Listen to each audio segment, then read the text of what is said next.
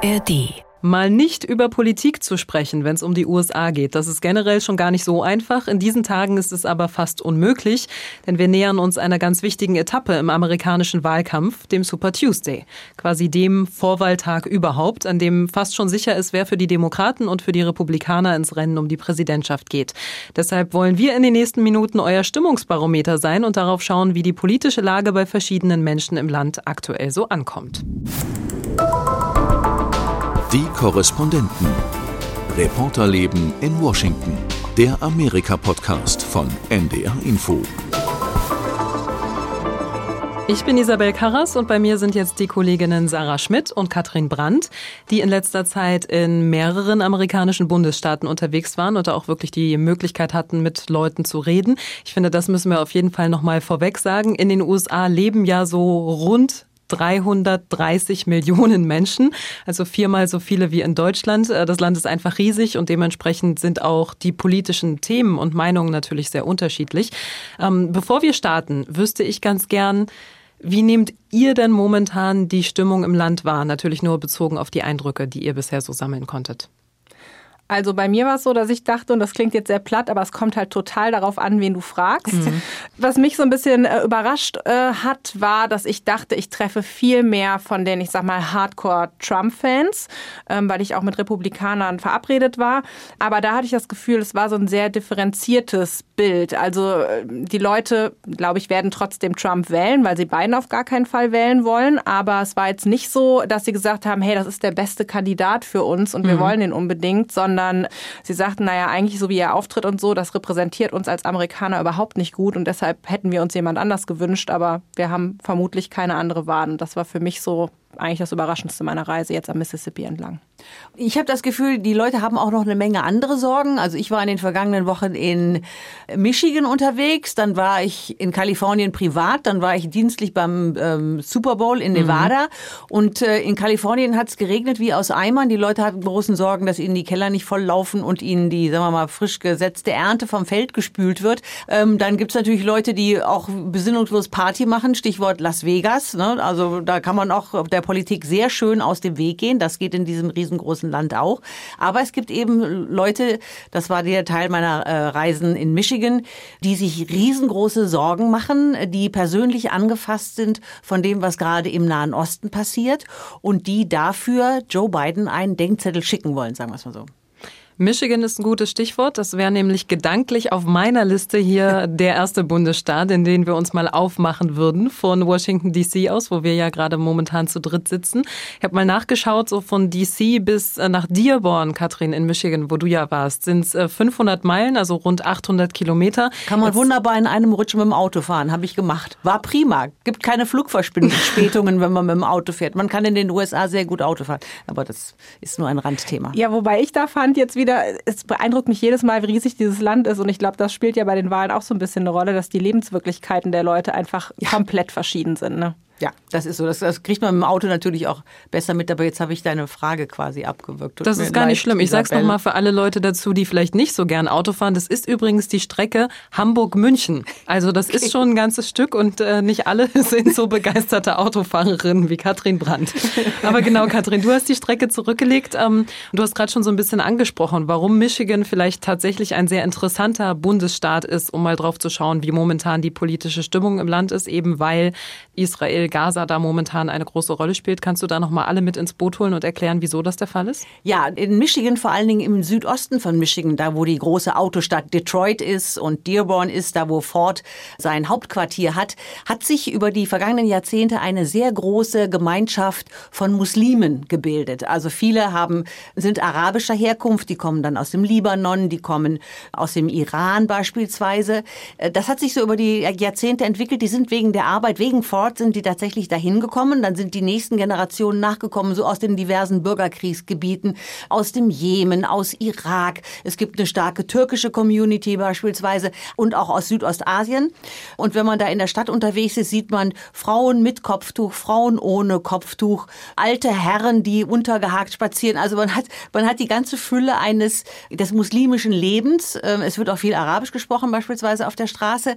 Und ähm, diese Menschen sind seit dem 7. Oktober total aufgewühlt, weil seit dem Überfall der Hamas auf Israel und den folgenden Angriffen Israels auf den Gazastreifen geht diesen Menschen dieses Thema nicht mehr aus dem Kopf. Ich habe Geschichten gehört von Leuten, die sagen, dass ähm, mehrere, um nicht zu sagen zig Familienangehörigen in sehr großen äh, Familien betroffen sind, gestorben sind, umziehen mussten und ähnliches mehr. Ich habe mit Hamza Nesser gesprochen, das ist ein junger Unternehmer, der betreibt eine Kaffeehauskette und der hat mir das gesagt. What's going on in Palestine, it's affected every one of us. You know, it hurts to see your neighbor that's next to you, his brother or his cousin or his aunt or sister is being massacred you know, 10.000 miles away. Er ist selber aus dem, aus dem Jemen und er sagt, es tut halt weh zu sehen, wie ähm, die Verwandten der Nachbarn massakriert werden, Zehntausende von Kilometern entfernt. Und er hat mir dann auch den Satz gesagt später, hier in Dearborn wird äh, niemand mehr einen demokratischen Kandidaten wählen, denn die fühlen sich von Joe Biden und seiner Unterstützung Israels alleingelassen. Ich glaube, da spreche ich für uns alle, wenn ich sage, dass das unfassbar schwer vorzustellen ist, wie sich das für viele Menschen dort gerade anfühlen muss. Haben die aber auch dir gegenüber geäußert, was sie sich denn konkret wünschen würden von der Politik? Also der, der konkrete erste Wunsch ist immer der nach einem Waffenstillstand. Und dass äh, die Regierung von Joe Biden jetzt mehrfach bei den Vereinten Nationen Resolutionen abgeblockt hat, die einen Waffenstillstand gefordert haben, das kommt da gar nicht gut an. Aber es gibt so grundsätzlich dieses Gefühl, alleine gelassen worden zu sein also immer nur so als, ich nenne es mal Stimmvieh betrachtet worden zu sein. Diese Muslime in, in, in gerade in Dearborn, die arabischen Amerikaner, haben immer verlässlich demokratisch gewählt, weil sie sich da gut aufgehoben gefühlt haben und weil Joe Biden ja zum Beispiel auch bei den Gewerkschaftern ein gutes Standing hat. Der versteht sich ja auch durchaus als Gewerkschaftspräsident. Aber jetzt haben sie das Gefühl, sie werden nicht gehört. Sie werden auch von ihrer demokratischen Gouverneurin Gretchen Whitman nicht gehört. Niemand nimmt sie ernst mit ihren Sorgen. Alle gucken nur auf Israel. Kehrseite ist natürlich die Distanzierung vom Überfall der Hamas auf Israel ist da nicht so rauszuhören. Also das, was man immer wieder hört, ist, das gibt eine Vorgeschichte, das ist der Höhepunkt einer langen Verkettung von Ereignissen. Es gab eine Besatzung, es gab eine Apartheid, so und das ist das Ergebnis dessen. Das ist immer so das, was einem vorher so einordnend gesagt wird. Das mhm. fällt einem dann manchmal schwer, da ruhig zu bleiben beim Zuhören. Aber das ist das, was den Leuten auf der Seele brennt. Und Ausdruck verliehen haben Sie dem Ganzen jetzt ja viele von Ihnen zumindest in dieser Woche bei den Vorwahlen in Michigan. Ähm, Joe Biden hat ja bei den Demokraten gewonnen ähm, mit über 80 Prozent der Stimmen. Gleichzeitig gab es aber auch 13 Prozent der Menschen ungefähr, das waren so rund 100.000 Leute, die eben eine Proteststimme abgegeben haben, eine Art Denkzettel. Katrin, so hast du es ja gerade schon genannt. Die haben also nicht Joe Biden gewählt, sondern die haben für uncommitted gestimmt, was wir quasi mit neutral übersetzen genau, oder könnten. Enthaltung oder sowas, ne, wie auch immer. Genau. Ja. Ähm, ja. Wie würdest du das werten, diese 100.000 Leute, die das gemacht haben? So ein Wahlverhalten hat es in Michigan immer mal wieder gegeben. Das ist schon eine starke Zahl. Es ist schwer zu sagen, was das jetzt für die Wahlen im November bedeuten mhm. wird. Ne? Heißt das, dass diese Leute dann tatsächlich äh, nicht hingehen werden zur Wahl beispielsweise? Oder dass sie vielleicht die Zähne zusammenbeißen und doch Joe Biden wählen? Oder dass sie vielleicht Donald Trump wählen, weil sie so sauer auf Joe Biden sind, wohl wissend, dass Donald Trump äh, keine ähm, muslimfreundliche Politik gemacht hat? Das ist ganz, ganz schwer ähm, abzuschätzen. Aber ich habe auch Leute getroffen, zum Beispiel den jungen Bürgermeister von Dearborn, der ist Anfang 30, ein Demokrat, der gesagt hat, ich bin das jetzt leid, dass ich immer das kleinere Übel wählen soll. Die Zeiten sind jetzt vorbei. Wir müssen jetzt auch mal an unsere Selbstachtung denken. Also würdest du denken, dass Michigan uns vermutlich auch in den nächsten Monaten noch beschäftigen wird aus politischer Sicht, oder? Beschäftigen auf jeden Fall. Ich kann natürlich nicht vorhersagen, wie es ausgehen wird, weil dieser Krieg ist natürlich auch noch in Bewegung. So, ne? Und wir wissen, Stimmenverhalten ändert sich auch manchmal wenige Tage vor der Wahl. Mhm. Ne? Also da ist noch viel, da sind noch viele Bälle in der Luft. Aber es, wir werden sicherlich noch öfter uns über Michigan unterhalten bis November. Vor allem ist Michigan ja auch ein, ein Swing State. Also das heißt, äh, sowohl Republikaner als auch Demokraten haben da gute Chancen auf auf den Sieg, nenne ich es mal, im Rahmen der Präsidentschaftswahlen im November. Aber von Michigan wollen wir jetzt mal rübergehen, langsam ins Landesinnere. Wir bleiben im Norden der USA, das äh, kann ich schon mal sagen. Und zwar geht es nach Minnesota, das ist direkt an der Grenze zu Kanada. Nochmal ein ganzes Stück, Katrin, da könntest du dich sofort wieder ins Auto setzen. Diesmal 800 Meilen. Das sind äh, so um die 1300 Kilometer. Okay, mit Zwischenübernachtung. ja, dann ist es vielleicht möglich. Sarah, da hast du deine Reise gestartet. Du hast es schon gesagt, entlang des Mississippis. Was war das für eine Reise und vor allem, was hatte die Reise zum Ziel? Ja, die Reise hatte tatsächlich zum Ziel, erstens mal hinzukommen, wo wir einfach selten sind mit Dienstreisen, nämlich tatsächlich so in dieses Heartland oder man sagt ja auch Flyover States, ähm, einfach in den Teil der USA, wo viele Leute tatsächlich einfach drüber hinwegfliegen, mhm. weil es jetzt nicht wahnsinnig viele Sehenswürdigkeiten ähm, gibt.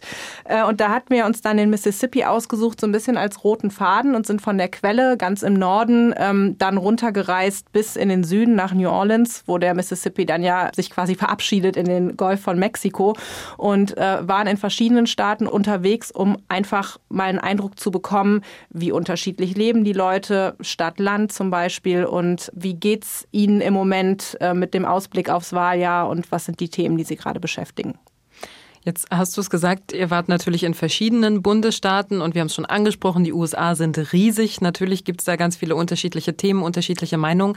Aber das, was Katrin jetzt zum Beispiel aus, aus Michigan mitgebracht hat als Gedanken, hat das da auch irgendwie eine Rolle gespielt?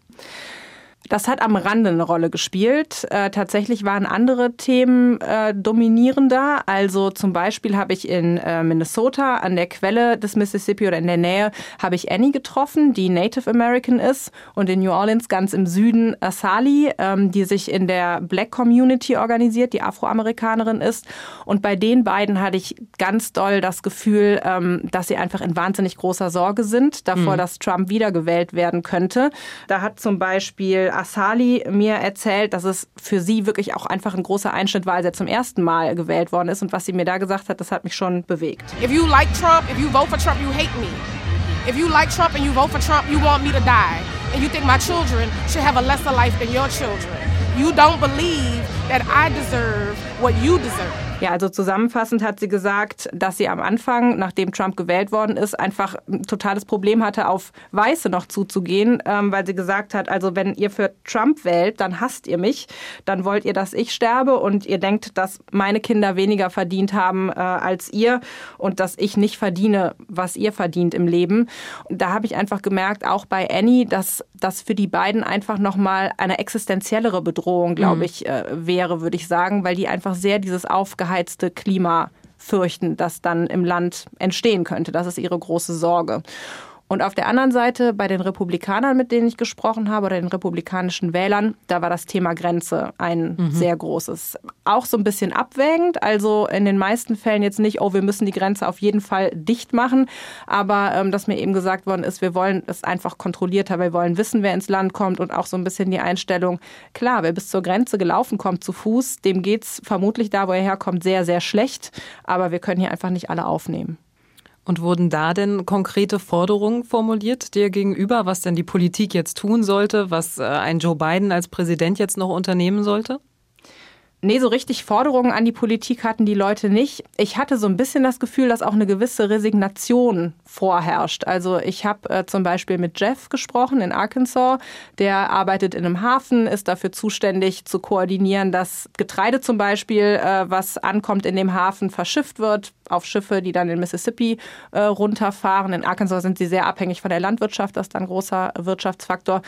Und der sagte mir, also ehrlich gesagt, mein ganzes Leben lang war es egal, welcher Präsident gerade im Weißen mhm. Haus saß. Das hat jetzt keinen großen Einfluss auf mein Leben. Ich hatte so ein bisschen das Gefühl, da war eine Resignation eigentlich bei den meisten, mit denen ich gesprochen habe. Habt ihr beiden aber auch Menschen getroffen, die in irgendeiner Form vielleicht mal optimistisch in die Zukunft geschaut haben und vielleicht auch das Thema Wahlen in den USA aus einer etwas optimistischeren Sicht gesehen haben? Also gerade bei dieser Wahl fällt mir da niemand ein, der da irgendwas sagen wir mal, Sonniges ausgestrahlt mhm. hat. Also was man immer so durchhört, ist dieses, da treten zwei alte Männer an, die äh, keiner besonders gut leiden kann. Trump mit seinen Tiraden und seinem spalterischen Vokabular wird auch von Amerikanern so wahrgenommen. Äh, gleichzeitig äh, Bidens Alter und die Tatsache, dass Biden sehr viel Geld für Projekte ausgibt, mit denen nicht alle einverstanden sind. Also diese, gerade diese Sache Klimaschutz wird ja hier in den USA sehr, sehr äh, unterschiedlich gewertet. Und, und die Leute sind glaube ich, auch irgendwie leid, dass jede Wahl alle vier Jahre zur wichtigsten Wahl dieser Generation ausgerufen mhm. wird. So nach dem Motto, wenn ihr nicht wählen geht, dann passiert irgendwas Einschneidendes. Die, die Leute sind, glaube ich, auch einfach ein bisschen müde. Voriges Jahr, wir erinnern uns, gab es eine schlechte Nachricht nach der anderen. Es hat gebrannt, es war heiß oder es ist irgendwas überflutet worden oder es sind Leute erschossen worden oder so. Es ist so die außer, jetzt komme ich wieder beim Super Bowl, außer so, bei solchen Ereignissen, mhm. wo dann wirklich alle vom Fernseher sitzen und feiern, gibt es eigentlich wenig Punkte, wo Amerikaner gut gelaunt und fröhlich in die Zukunft gucken. Ja, und ich hatte tatsächlich so ein bisschen den Eindruck, und das fand ich schade, dass die Leute gar nicht so sehr für einen Kandidaten stimmen, weil sie jetzt von dem, was derjenige verspricht oder machen will, mhm. überzeugt sind. Annie hat mir dazu Folgendes gesagt. I would vote for Biden just, just to keep Trump out of office. And that would be the only reason. Not because I have any admiration for Joe Biden either. Ja, also im Prinzip, äh, sie würde Biden einfach nur wählen, damit Trump nicht Präsident wird und nicht, weil sie Biden irgendwie gut findet. Und das war, wie Katrin ja auch schon gesagt hat, so das Gefühl, was ich gewonnen habe und was mir einfach viele gesagt haben. Ich bin konservativer, deshalb, wenn ich keine andere Wahl habe und aber mhm. wählen gehen will, weil es meine Bürgerpflicht ist, dann werde ich wohl Trump wählen. Und äh, die anderen, die gesagt haben, naja, ich stehe jetzt auch nicht so richtig hinter Biden, aber bevor es Trump wird, werde ich ihn. Also was mir immer wieder auffällt als Zwischengedanke, wenn, wenn wir uns in Deutschland immer darüber beschweren, dass die Parteien angeblich nicht auseinanderzuhalten sind, das ist hier ja noch ähm, viel schlimmer im Sinne von, es gibt gar keine Parteiprogramme. Also vor vier Jahren sind die Republikaner in den Wahlkampf gezogen, die hatten gar keins. Das Wahlprogramm hieß Trump. So Biden hat relativ viel aufgeschrieben, ja, aber ähm, so, dass man sich wirklich hinsetzt und so, äh, so, so Inhalte abarbeitet oder so ein, so ein Wahlomaten hätte, wo mhm. man sagt, check, check, check, check, das ist mir wichtig. Das ergibt gar nicht richtig hier so einen Sinn, sondern weil, weil die, die Kandidaten für eine bestimmte Richtung stehen und natürlich auch viel auf Bundesstaatenebene entschieden wird und so. So wie du das auch sagst, dass Leute gar nicht so sagen, so hätten wir es gerne. Mhm. Das geht mir auch immer wieder so. Es gibt so, ne, wo mir als Deutsche sofort einfällt, dann müsste man 1, 2, 3, 4, 5 machen. Hört man hier gar nicht so. Was ich aber schön fand, das kann ich vielleicht sagen, ähm, waren die College Republicans, die ich getroffen habe. Mhm. Drei junge Männer, die sich auf ihrem Campus engagieren, die für die Republikaner werben, aber die äh, mir gesagt haben, also so ganz grundsätzlich geht es uns nicht nur darum, jetzt für die Republikanische Partei zu werben, sondern uns geht es darum, junge Leute grundsätzlich für mhm. Politik zu begeistern, damit die jungen Leute wählen gehen, weil sie halt so ein bisschen das Gefühl hatten, das Thema Alter hatten wir ja gerade schon, dass eben alte, jetzt gerade Männer vor allem, ähm, die Geschicke des Landes dann bestimmen werden und sie das, sich da nicht repräsentiert fühlen und deshalb halt was tun wollen. Also das fand ich ganz schön, dass die nicht resigniert waren, sondern gesagt haben, okay, wir kümmern uns jetzt, was zu ändern. Und das ist tatsächlich ja auch besonders wichtig, wenn man das Ganze aus junger Sicht betrachtet. Und es herrscht überall so ein bisschen diese Resignation.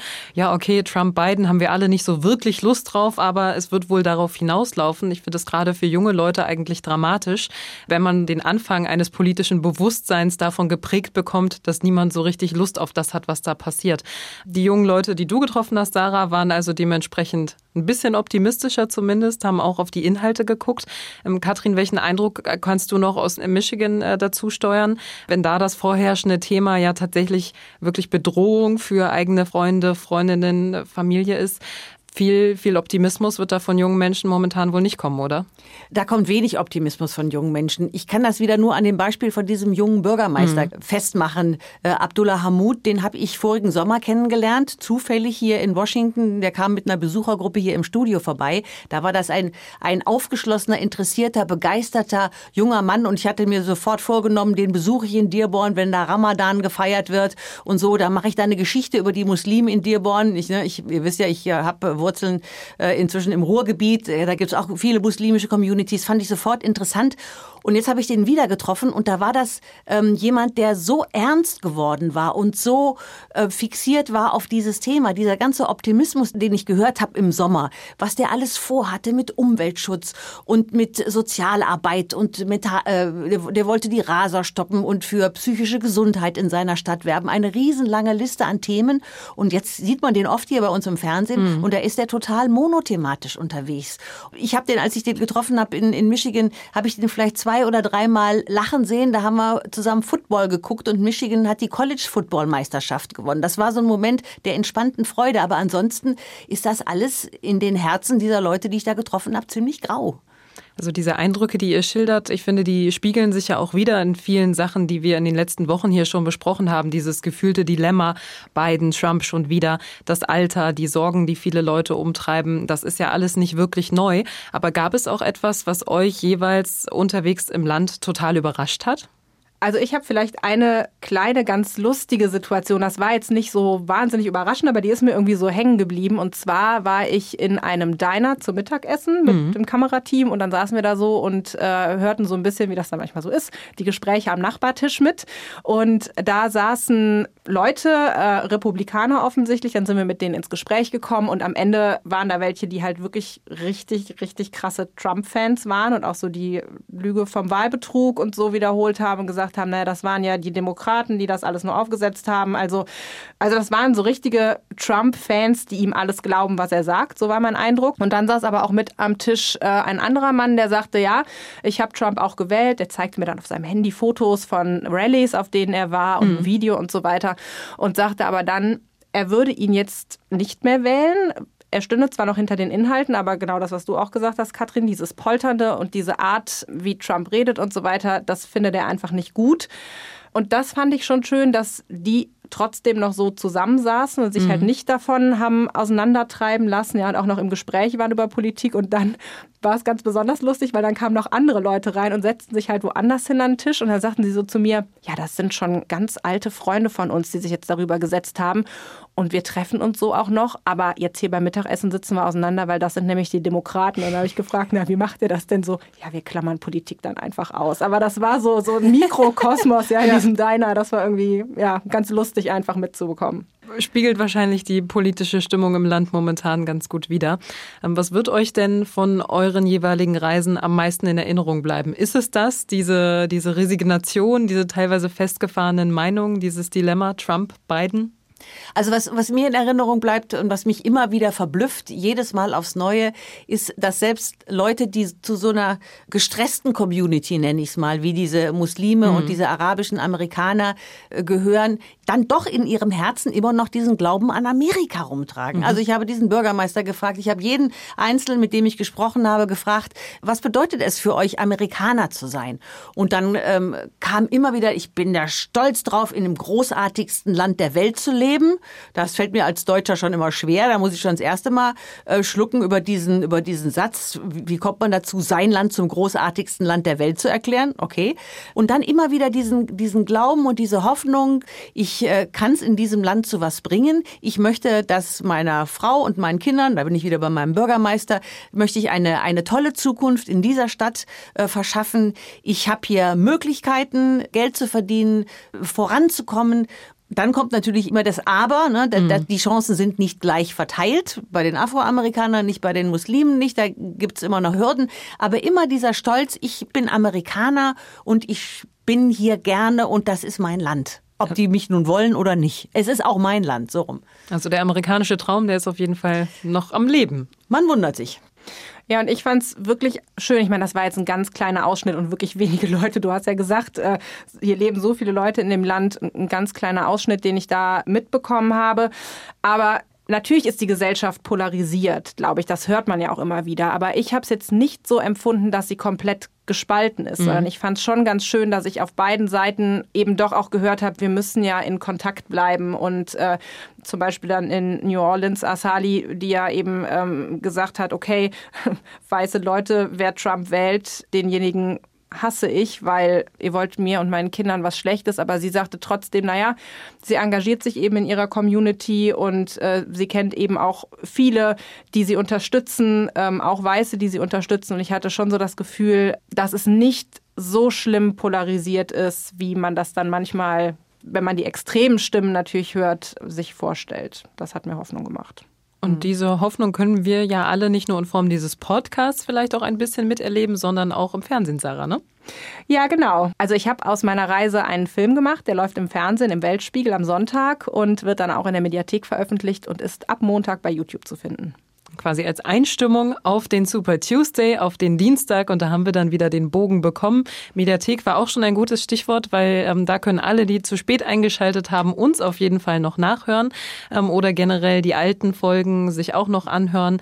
Das geht über ndr.de slash die Korrespondenten und natürlich in der ARD Audiothek. Ich sage vielen Dank an Sarah Schmidt, Katrin Brandt und Saskia Braun in der Technik und dann hören wir uns in der nächsten Woche wieder. Die Korrespondenten. Reporterleben in Washington. Der Amerika-Podcast von NDR Info.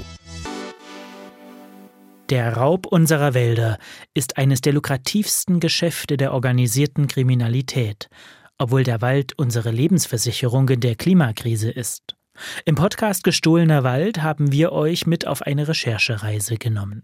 Zu windigen Händlern von illegalem Tropenholz, auf Messen voller Luxusjachten und zur Holzmafia in den rumänischen Karpaten.